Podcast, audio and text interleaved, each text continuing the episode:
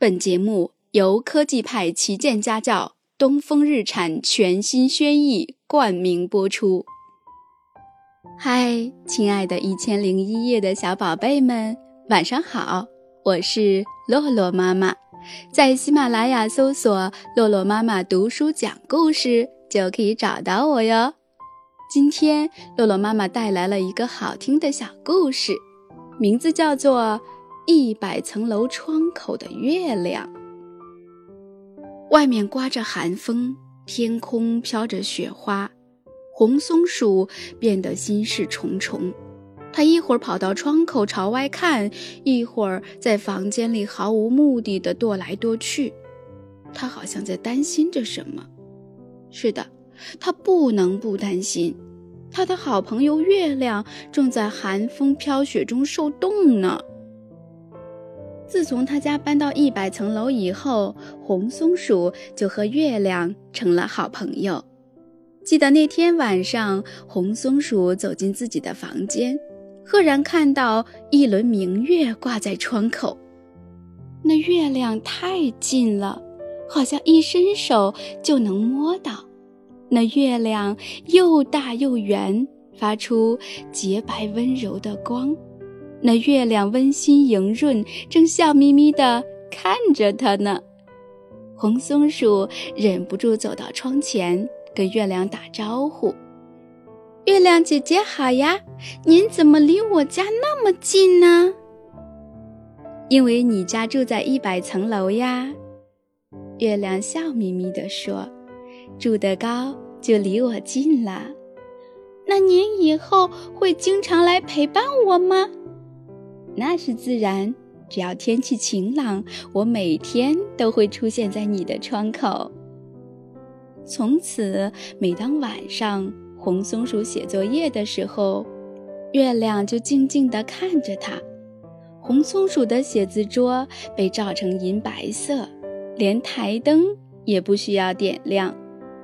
红松鼠累了或者感到寂寞的时候，就跟月亮聊天。讲故事、说笑话，这样的日子真的是太快乐了。可是转眼冬天就来了，天气越来越冷，雪花包裹着月亮姐姐，寒风是那么刺骨。月亮姐姐待在室外，高挂空中，会不会被冻坏了呀？红松鼠心痛极了。盛情邀请月亮姐姐到自己房间里来取暖，可是月亮姐姐说不行，她不能离开岗位，否则全世界都会恐慌的。嗯，这倒也是。红松鼠不好意思地敲敲自己的脑袋，可是，可是室外实在是太冷了呀，怎么办呢？红松鼠为这事心事重重，它从这个房间跑到那个房间，又从那个房间跑到这个房间，拼命地想着办法。当他从厨房跑到客厅的时候，看见爷爷奶奶、爸爸妈妈正坐在沙发上看电视，他们身上都穿着一件漂亮的花瓣衣服。红松鼠顿时眼睛一亮，这不是他去年给爸爸妈妈、爷爷奶奶缝制的花瓣衣服吗？红松鼠早就学会了做花瓣衣服，每年春天，它会采集许许多多松针和许许多多五颜六色的花瓣，烘干后收藏起来。待到天气冷了，他就开始用松针缝制一件件花瓣衣服。他不仅给爷爷奶奶、爸爸妈妈缝制过花瓣衣服，还给老师和同学们缝制过。大家都夸红松鼠的手真巧，缝制的花瓣衣服又漂亮又暖和。对呀，给月亮姐姐也缝制一件花瓣衣服。月亮姐姐就不会受冻啦！红松鼠兴奋地欢呼起来，它觉得自己能想出这么好的办法，真的是很聪明。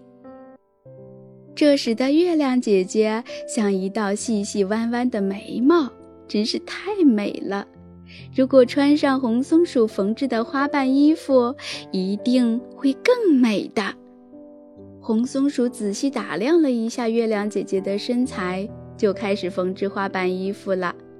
它缝呀，剪呀，剪呀，缝呀，从早上忙到中午，又从中午忙到晚上，终于制成了一件又漂亮又暖和的花瓣衣服。可是月亮一试，衣服小了点，因为月亮姐姐长胖了一点。不好意思，明天我再帮您重新做一件。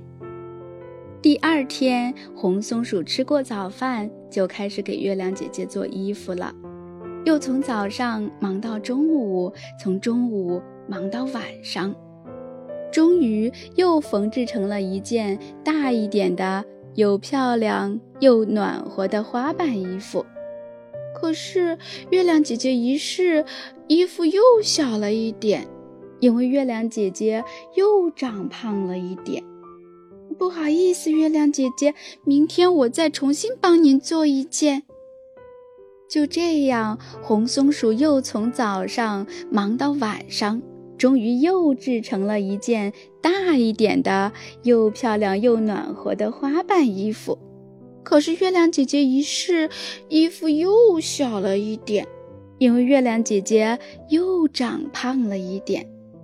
现在我们明白了，如果红松鼠一直照月亮昨天的身材缝制衣服的话，那么它缝制的衣服都会小一点。